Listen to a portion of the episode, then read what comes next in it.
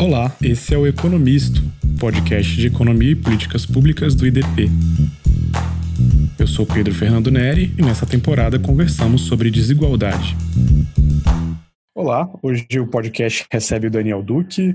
O Daniel é economista, mestre em economia pela Universidade Federal do Rio de Janeiro, está num doutorado pela Norwegian School of Economics da Noruega, é assessor técnico do CLP, o Centro de Liderança Pública, e é pesquisador do IBRE, o Instituto Brasileiro de Economia da FGV, a Fundação Getúlio Vargas. Olá, Daniel, obrigado por estar com a gente hoje, tudo bem? Olá, Pedro, tudo bem? É um prazer estar aqui com você. Enfim, é também uma grande honra estar participando participado desse podcast, que eu tenho acompanhado e tenho adorado também. A gente fica bem contente com o seu feedback. Duque, eu queria falar de um assunto que tem super a ver com o podcast, mas é um pouquinho diferente das últimas conversas que a gente tem tido. A gente tem falado muito aqui de desigualdade de renda, e você se dedicou bastante a estudar nos últimos anos desigualdade de oportunidades. Como é que você explica é, para o ouvinte qual é a diferença entre desigualdade de renda e desigualdade de oportunidades? Qual a importância da gente falar em desigualdade de oportunidades e como a situação do Brasil em relação aos indicadores de desigualdade de oportunidade, como isso tem evoluído nos últimos anos? O que, que você conta para gente? Não, legal, assim, Assim, já na, na, economia, né, na ciência econômica, há um grande consenso de que, por exemplo, a desigualdade né, de renda, as diferenças da, sociais entre as pessoas, elas não necessariamente é um problema. Né? Inclusive, até a década de 70, 80, se defendia que a desigualdade era boa para você criar incentivos corretos para a população. Né? A desigualdade seria um reflexo dos preços relativos entre trabalho, tipos de trabalho, ocupações, e isso seria positivo porque justamente você você precisa desses preços relativos para poder criar uma sociedade, digamos que maximize, né, em termos de incentivos, o bem-estar agregado, né. No entanto, começou a se perceber, né, que as sociedades muito desiguais, elas tinham um componente, né, dessa dessa desigualdade, um componente desse, dessa diferença entre as pessoas que não era exatamente um reflexo das suas escolhas, não, não, era um reflexo aí da interação dos preços relativos da sociedade, e mais era uma consequência, né, um reflexo de um certo uma, uma loteria. Uma loteria de, de onde elas nasceram, basicamente. Qual tipo de domicílio elas nasceram, em qual tipo de é, cidade elas nasceram, em qual tipo de país elas nasceram, em qual tipo de posição social elas nasceram, basicamente. E que isso já seria um tipo de desigualdade que não seria visto como benéfico para a economia. Pelo contrário, seria visto como uma ineficiência que faz com que muitos cérebros, né, muitos potenciais gênios, potenciais contribuidores para uma maior, um bem, maior bem-estar agregado à economia, economia não chegam numa posição né, de efetivar seus potenciais e devido a essa posição negativa em que elas lotericamente foram inseridas, né, basicamente. Você obviamente não tem nenhuma culpa, né, de aonde você nasce, né? Você não tem nenhum poder de decisão sobre isso. De modo que então os incentivos não são impactados por esse tipo de desigualdade, né?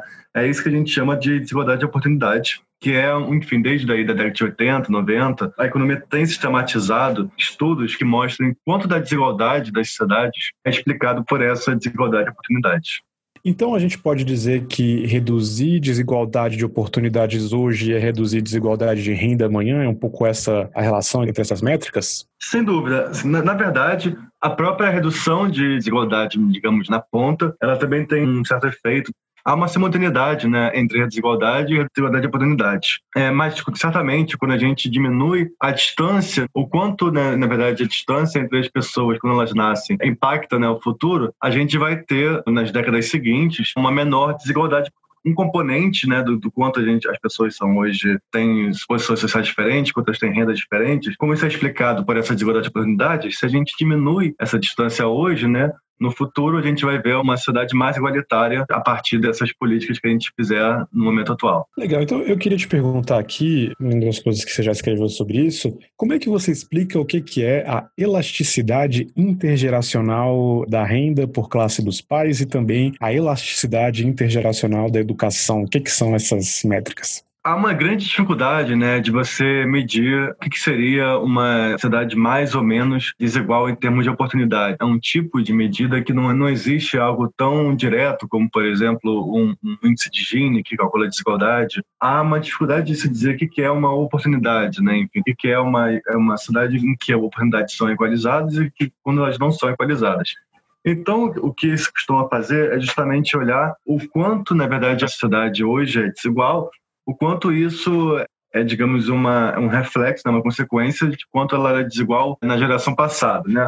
E como é que a gente faz isso? A gente usa justamente essa elasticidade intergeracional de renda ou de educação. Aí explico daqui a pouco por que, que usar de educação, né? Nessa, no que a gente vai chamar de IG, né? No que é IDI, IDI, na verdade, que chamam justamente dessa elasticidade, a gente calcula né, o log da renda dos pais e o log da renda dos filhos quando eles estiverem em momentos parecidos né, do ciclo de vida deles, né, assim, na vida adulta, ali entre os próximos 40 anos, mais ou menos. E aí a gente vai fazer isso, regredir a renda dos filhos sobre a renda dos pais nessa geração anterior, né? E o que, que isso vai dar? Isso vai dar um coeficiente que costuma, mas não necessariamente, né? mas que costuma variar entre 0 e 1, um, em que quando você tem, por exemplo, um coeficiente de 1, um, significa que a renda de um pai né, era 100% acima da média da, na sua geração, é, a renda esperada do filho vai ser 100% também acima da média. Se a, o coeficiente é, por exemplo, 0,5, se o pai tinha uma renda média 100% acima da média na sua geração,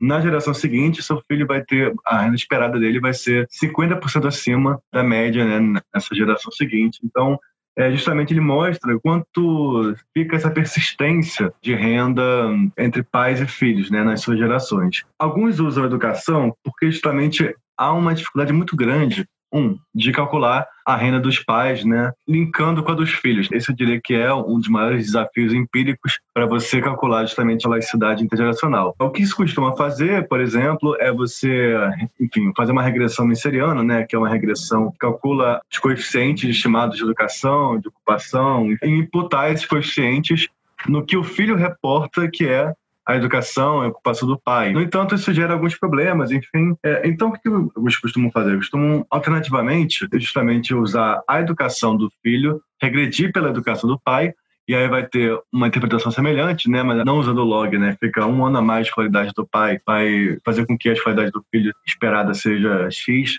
anos a mais, né, enfim, do que em relação à média. É, no entanto, isso costuma ter uma aplicação com menos hipóteses, né? Precisa basicamente que o filho reporte corretamente era a educação do pai, a educação do pai. E você também, de cara, elimina o problema da questão do, do ciclo de vida, né? Porque aí você também, dificilmente você vai ter exatamente qual era a renda do pai aos 40 anos, enfim, uhum. é, e a renda dos, dos, filhos também aos 40 anos. Isso é, costuma ser uma complicação adicional, até porque as ocupações mudam, né, ao longo do ciclo da vida, enfim. O próprio ciclo da vida ele pode ter uma relação distinta entre gerações, né? Pode ser que o auge da vida de um, um pai ali tenha sido aos 45 anos e o auge do filho tenha sido aos 37, isso pode ser uma regularidade que mudou né, entre gerações. Então, quando você usa a educação, você também diminui esse problema, porque, enfim, o, ciclo de educação de, de pais e filhos costuma estar completo ali em torno dos 25, no máximo ali 30 anos, né? Então, é claro que alguns passam disso, mas enfim, a grande maioria fica ali entre os 25 e 30 anos. Então, basta com que você pegue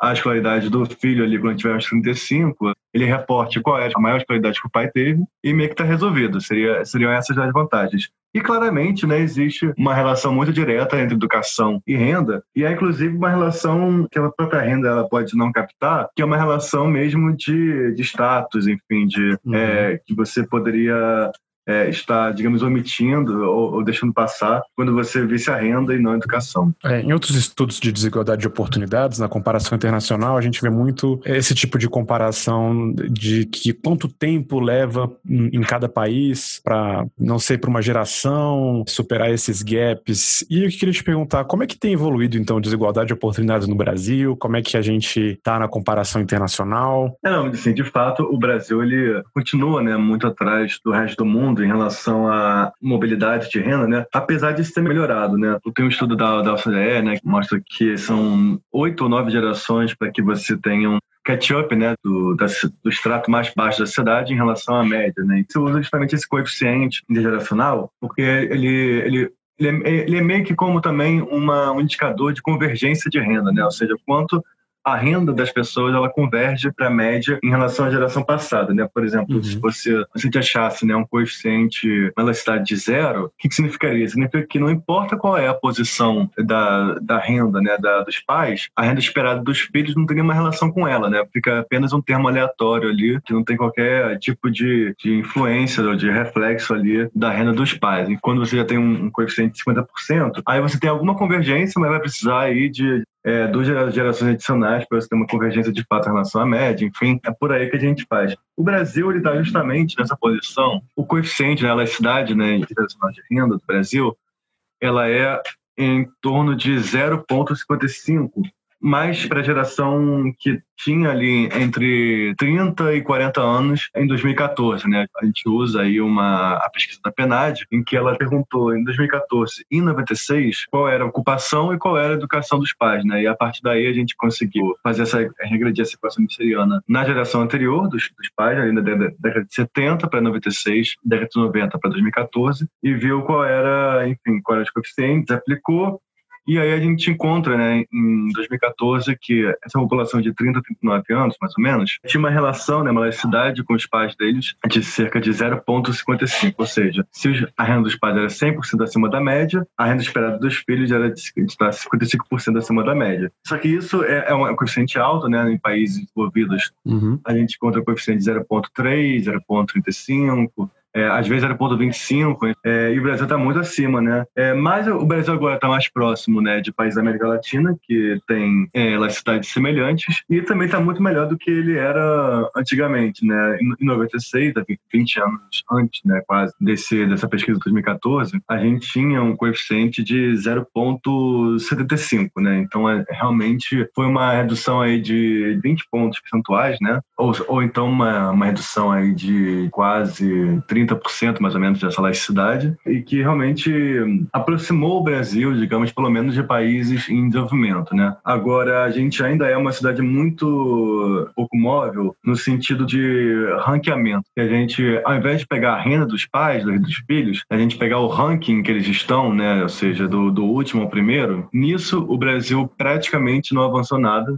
Entre 96 e 2014, a gente está aí com uma elasticidade de rank-rank, né? Que a gente chama ainda próximo de 0,5. É, isso não foi nem eu calculei, foi uma pesquisadora chamada Gabriela BGE, e isso coloca a gente muito muito afastado realmente aí do, do mundo tanto desenvolvido quanto desenvolvimento. Países em desenvolvimento têm um, um ranking ali de 0,5, 0,6, né? O Brasil está com próximo de 0,75. Muito bom. Eu queria falar um pouquinho de agenda política, de agenda de políticas públicas, mas antes disso, vendo esse seu trabalho, essa comparação entre 96 e 2014, a queda na elasticidade intergeracional da renda, eu vejo que você dividiu ali a população em três classes, classe baixa, classe média, classe alta, e essa queda foi mais pronunciada para a classe classe baixa. É isso? É isso. É, quando a gente olha né, a elasticidade né, de intergeracional de renda, entre classes de pais, a gente observa que houve uma queda muito pronunciada realmente entre a população que teve pais de classe mais baixa. Né? Então, isso foi, inclusive, um pouco acima de, de um, ou seja,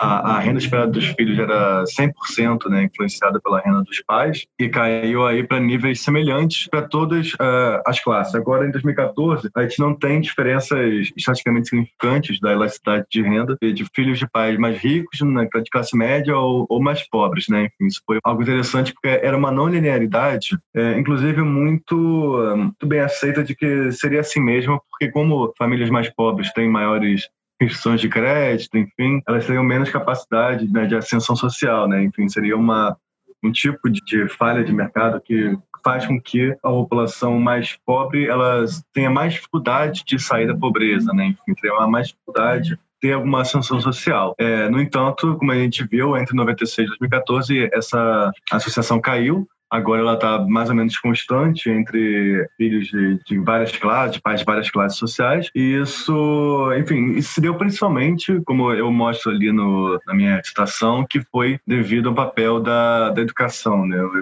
da, da provisão educacional, que começou a crescer muito aí a partir do final da década de 80 e ao longo da década de 90. Eu acho isso bem interessante, né? Você fala desse papel da universalização do ensino básico, até ressalta que foi inclusive a população negra que foi mais beneficiada. E aí a gente entra então nesse debate assim de qual que é a agenda, né? A gente sempre fala em, claro, todo mundo é a favor de melhorar a educação, mas eu queria entender como é que você vê, é assim, o que, que concretamente a gente tem que fazer? Existe na sua avaliação alguma fase específica do ensino básico que a gente tem que concentrar os nossos esforços? Se essa questão de financiamento de educação, a gente tem que casar também com alguma tributação de patrimônio dos mais ricos que limite um pouco essa transmissibilidade né, de recursos de uma geração para outra, né? Então, por exemplo, tributação sobre heranças. O que, que dá para a gente pensar aí em relação à policy com base nesses teus trabalhos? Em termos de provisão educacional, no sentido de você fazer com que as pessoas frequentem mais na né, escola, enfim, com isso você aumenta a renda delas, a gente tem aí é, alguns desafios, né? E que vão impactar muito, impactam muito, né, a própria desigualdade de oportunidades, né. Primeiro, a gente tem que, de fato, oferecer é, educação em termos de, de vagas mesmo, né, no, na educação infantil, né, que ainda hoje é, a gente tem uma, um certo problema, né, que é uma certa desigualdade de acesso a creches e pré-escolas, enfim, principalmente creches, né, de, de 0 a 3 anos. Hoje em dia a pré-escola não é tanto um problema mais, mas é, acesso a creche ainda é algo muito desigual entre classes sociais, né? É, é uma coisa interessante, eu não sou, eu, eu nunca fui 100% assim, a favor de uma total universalização é, do ensino infantil pré-pré-escolar, né? ou seja, de, de creche, né? de 0 a 3 anos. Né? Mas é, é, evidente de que a gente precisa ter, pelo menos, um acesso da, da população mais pobre a esse serviço, porque justamente são os que mais né, necessitam de que a mulher, a mãe, né, esteja no mercado de trabalho, tenha alguma, consiga desenvolver essa, essa carreira, enfim. É, geralmente também é onde o ambiente familiar, né, ele é mais disfuncional, enfim, fazendo com que a creche possa ter um impacto positivo sobre, sobre o desenvolvimento da criança, enfim, a própria qualificação ali dos professores permitiria com que a criança consiga ainda ter um maior desenvolvimento cognitivo, além do socioemocional, é, e isso é muito importante para famílias extremamente mais pobres, mas no Brasil a gente tende a expandir, né, o serviço público da, da creche, da, da escola, os primeiros beneficiários são de mais classe média classe alta, né? Enfim, é uma coisa, principalmente classe média, né? Classe alta ainda usa mais serviços privados, mas a classe média é, se beneficia mais da expansão ali da previsão da, da educação pré-escolar, enfim, se beneficiou pelo menos nos últimos na última década do que a classe baixa. Isso é um problema porque, enfim, é, já há um grande, uma grande importância né, do papel do, dos pais, né, do ensino dos pais, da educação que os pais dão nos primeiros anos de vida, enfim, na atenção materna, atenção paterna, é, de modo que a creche, né, ali, ela pode gerar um, um efeito de substituição, né? Existem alguns estudos que mostram isso. Pode ser, inclusive, é, negativo para a criança se, se, ocorrer de forma muito forte, né? Ou seja, se o tempo da criança com os pais diminui muito, né? E aí você tem, sai de um ambiente em que você tem é, um ambiente familiar, em que você tem mais propício ao desenvolvimento socioemocional cognitivo da criança para o ambiente escolar, que pode ser inclusive pior, né? Enfim, isso, uhum. isso costuma ser mais relativo com a renda do, dos pais, das mães, enfim.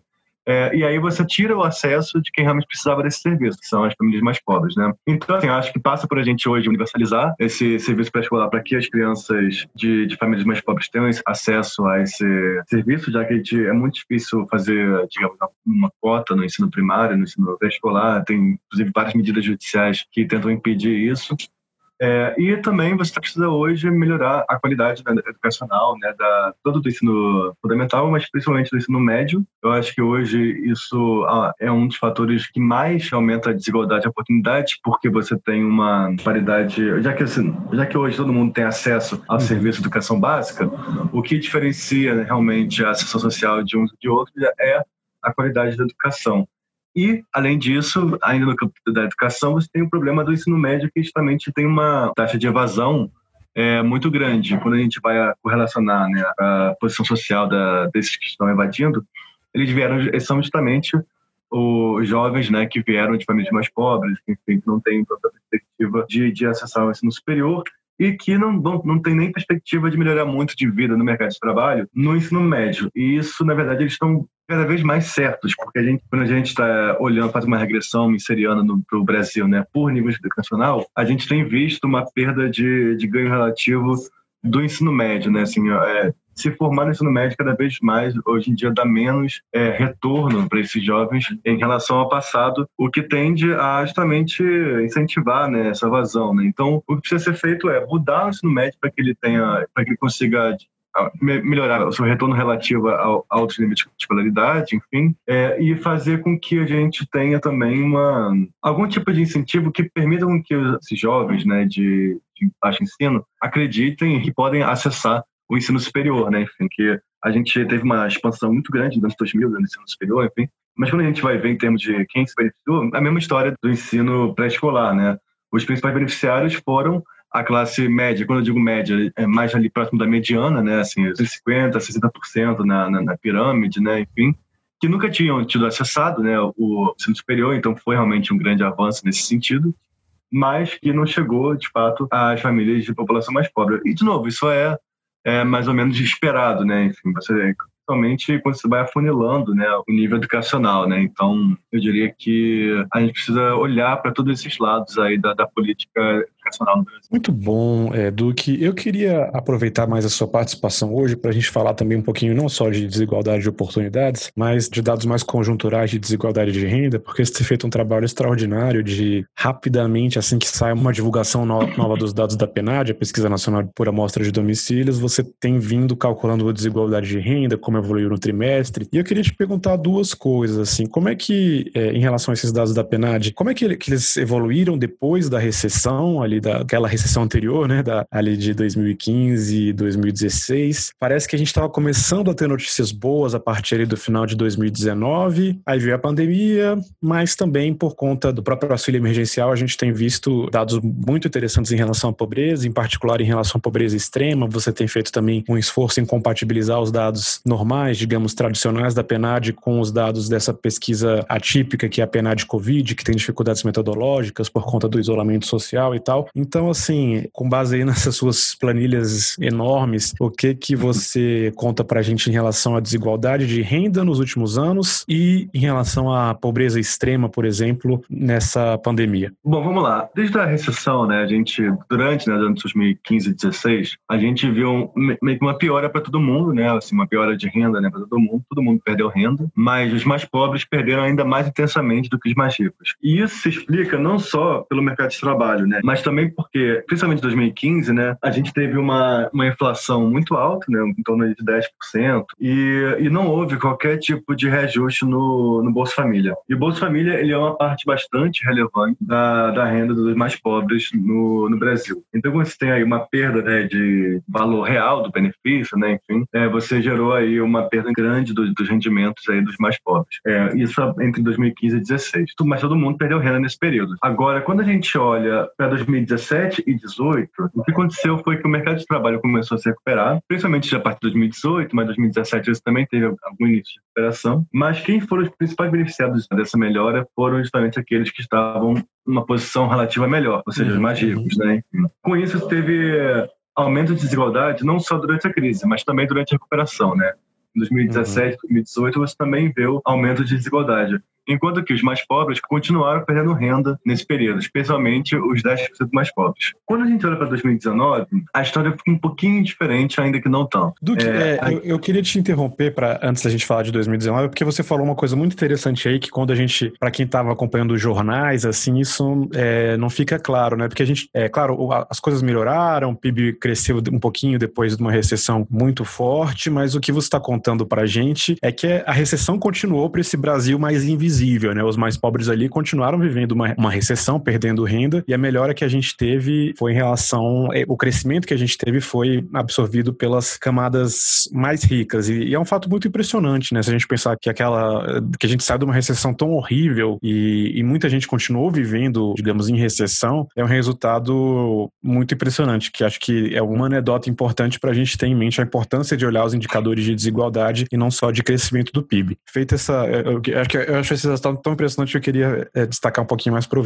Mas feita essa ressalva, desculpa te interromper, pode continuar seu raciocínio aí. Não, claro, não. Inclusive, eu posso voltar um pouco nisso, né? Assim, por exemplo, é, em 2017, 18, o que, que foi determinantemente pior, né, para a sociedade, é, deixou de ser o Bolsa Família, que ele começou a ter reajuste, pelo menos pela inflação, né? Enfim, teve aí aumento de benefícios concedidos pelo governo Temer, enfim, e isso permitiu que pelo menos se preservasse o, o valor recebido das famílias em termos reais, né, do, do Bolsa Família. No entanto, o mercado de trabalho continua piorando, né, para essa população. Acho que isso foi o, o principal fator que explica essa perda de renda dessa população. A gente via isso principalmente pelo lado do desalento, né? É, a gente, é, inclusive assim, no mercado de trabalho sempre se discutia, né? Ah, tá bom, a taxa de desemprego está melhorando, mas o desalento está aumentando. A gente, eu, eu já falei bastante disso em entrevistas, né? Principalmente ali durante 2018. Para você ter uma ideia, só em 2019 o desalento passou a cair, né? Enfim, de 2015 para meados de 2019, na verdade, para 2018 inteiro, o desalento só fez crescer, o desalento só aumentou.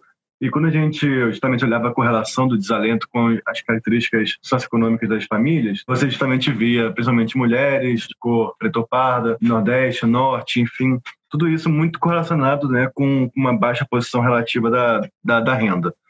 Então, o desalento ali ele foi o principal reflexo né, de uma piora da, do mercado de trabalho da renda no mercado de trabalho para a população mais pobre, que fez com que a desigualdade continuasse aumentando nos, nos anos de recuperação econômica. Né? Isso realmente foi algo, é, uma crise que nunca acabou né, para essa população. E se a gente for olhar justamente para esses mais pobres, a crise continuou não tendo acabado naquele ano. Né? Na verdade, assim, a gente o que a gente começou a ver em 2019 foi um aumento maior da renda das camadas médias da, da sociedade, né? Entre ali os 30% e 70% ali da pirâmide, eles tiveram aumentos maiores durante o ano de 2019, inclusive maiores do que os dos 10% mais ricos. No entanto, quando a gente continua olhando né, os 10% mais pobres, a renda deles continuou caindo, assim, persistentemente caindo, né? Ou seja, não teve um ano de sossego, um ano de descanso, de alívio para a população mais pobre ali entre 2015 e 2019. Foram, digamos, quatro, cinco anos perdidos em termos de, de renda. Foi realmente uma, uma tragédia social silenciosa, né, digamos assim. E isso, de fato, não tinha mudado em 2019.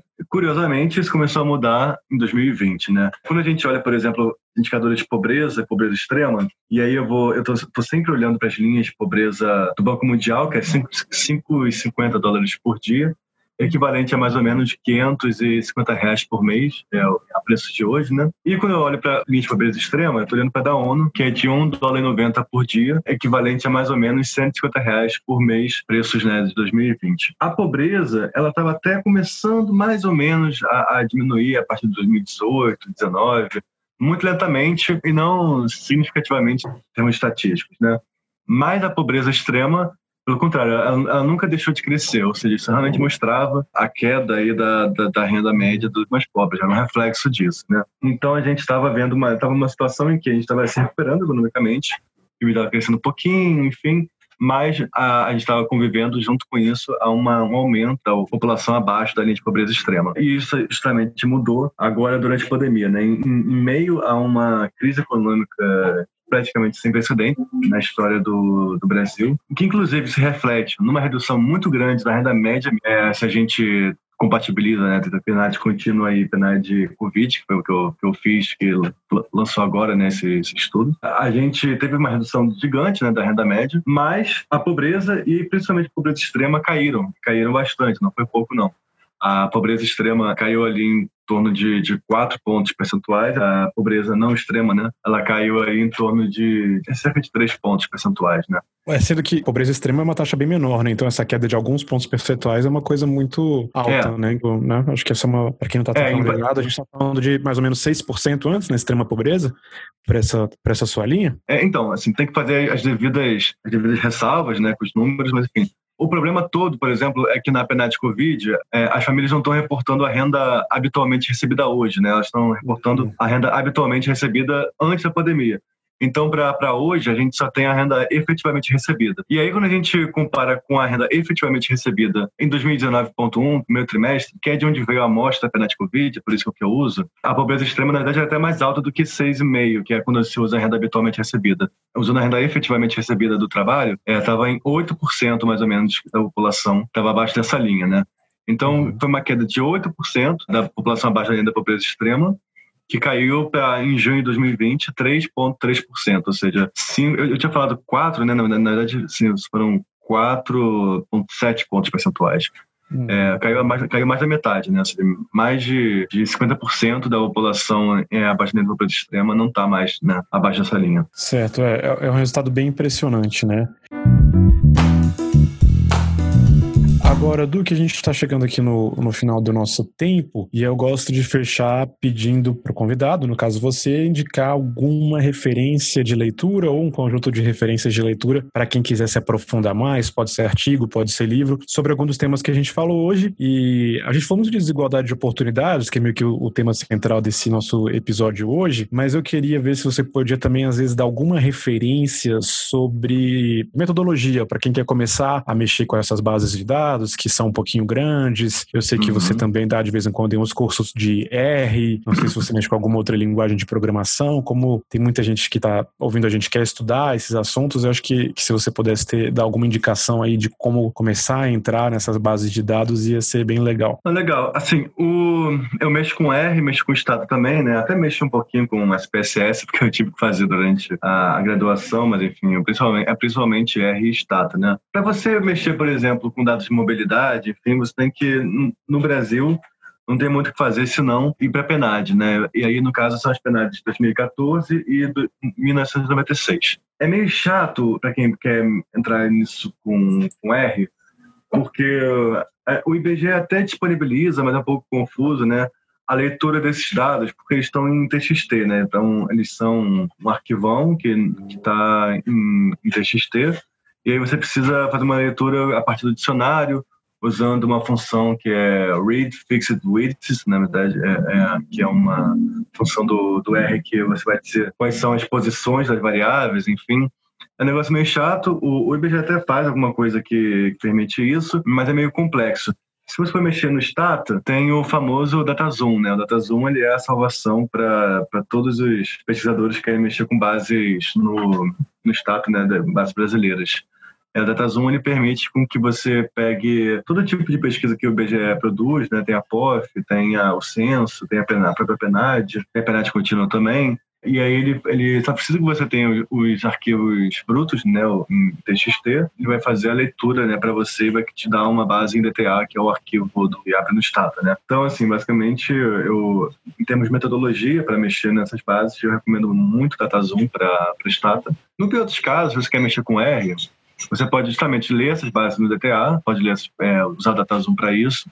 E aí o próprio R ele tem funções que, que leem é, bases em DTA, né? Tem o Foreigner, que é o pacote que faz isso, tem, enfim, tem até o, o Rates Data 13 que também faz. Tem várias possibilidades de você ler né, a, a base em, DTA, que pode ser criada a partir do, do DataZoom no status. Se for a penalidade contínua, que tem dados de desigualdade, enfim, existe uma função no, no R, né, que é o PNAD-C e BGE, em que PNAD está maiúsculo, C minúsculo e BGE maiúsculo. Mas esse pacote ele, ele permite que você dê para o R, né? O TXT, é, ele pede também o input e aí vai ler para você. Então ele já te dá essa, essa leitura. Para entender mais ou menos os conceitos de elasticidade geracional, enfim. Acho que tem um site legal, que fala legal, que é o, é o Brookings, né? Ele, ele é um site que tem vários assuntos, ele fala de mobilidade social. É, ele uhum. fala justamente como se relacionam uma sociedade em que é muito móvel socialmente, uma sociedade que promove a equalização de renda entre gerações, enfim,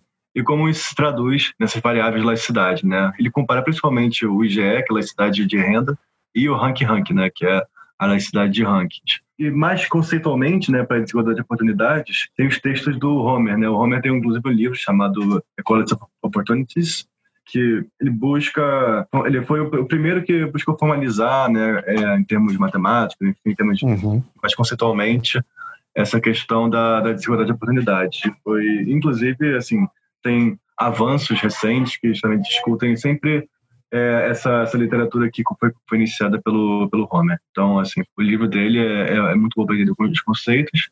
esse site do Brooks, né, ele, ele é bom para entender como os conceitos se relacionam com indicadores. E nas bases de dados foram essas que eu falei aí de, de R de status. Muito bom, Duque. É, só para esclarecer, esse Homer é o John Homer, não se confunde com o Paul Homer, que é o nosso prêmio Nobel de 2018, é isso? É, se escreve Homer. Não é no Rio, né? É, é, exatamente. É, Para quem está ouvindo a gente por alguma plataforma, no, na página do podcast no site do DP, IDP Talks, a gente tem em cada episódio os links certinhos, não precisa ficar anotando no, no áudio, vai estar tá lá essa referência do livro desse, desse outro Homer. Duque, queria te agradecer imensamente por compartilhar um pouquinho do seu cérebro aí hoje com a gente, nesse assunto que é tão é, importante para o país. Muitíssimo obrigado por estar com a gente hoje no podcast. Nada, eu que agradeço, cara. Foi um prazer participar aí. Esse foi um episódio da temporada sobre desigualdade do Economisto, o podcast de economia e políticas públicas do IDP. Até a próxima.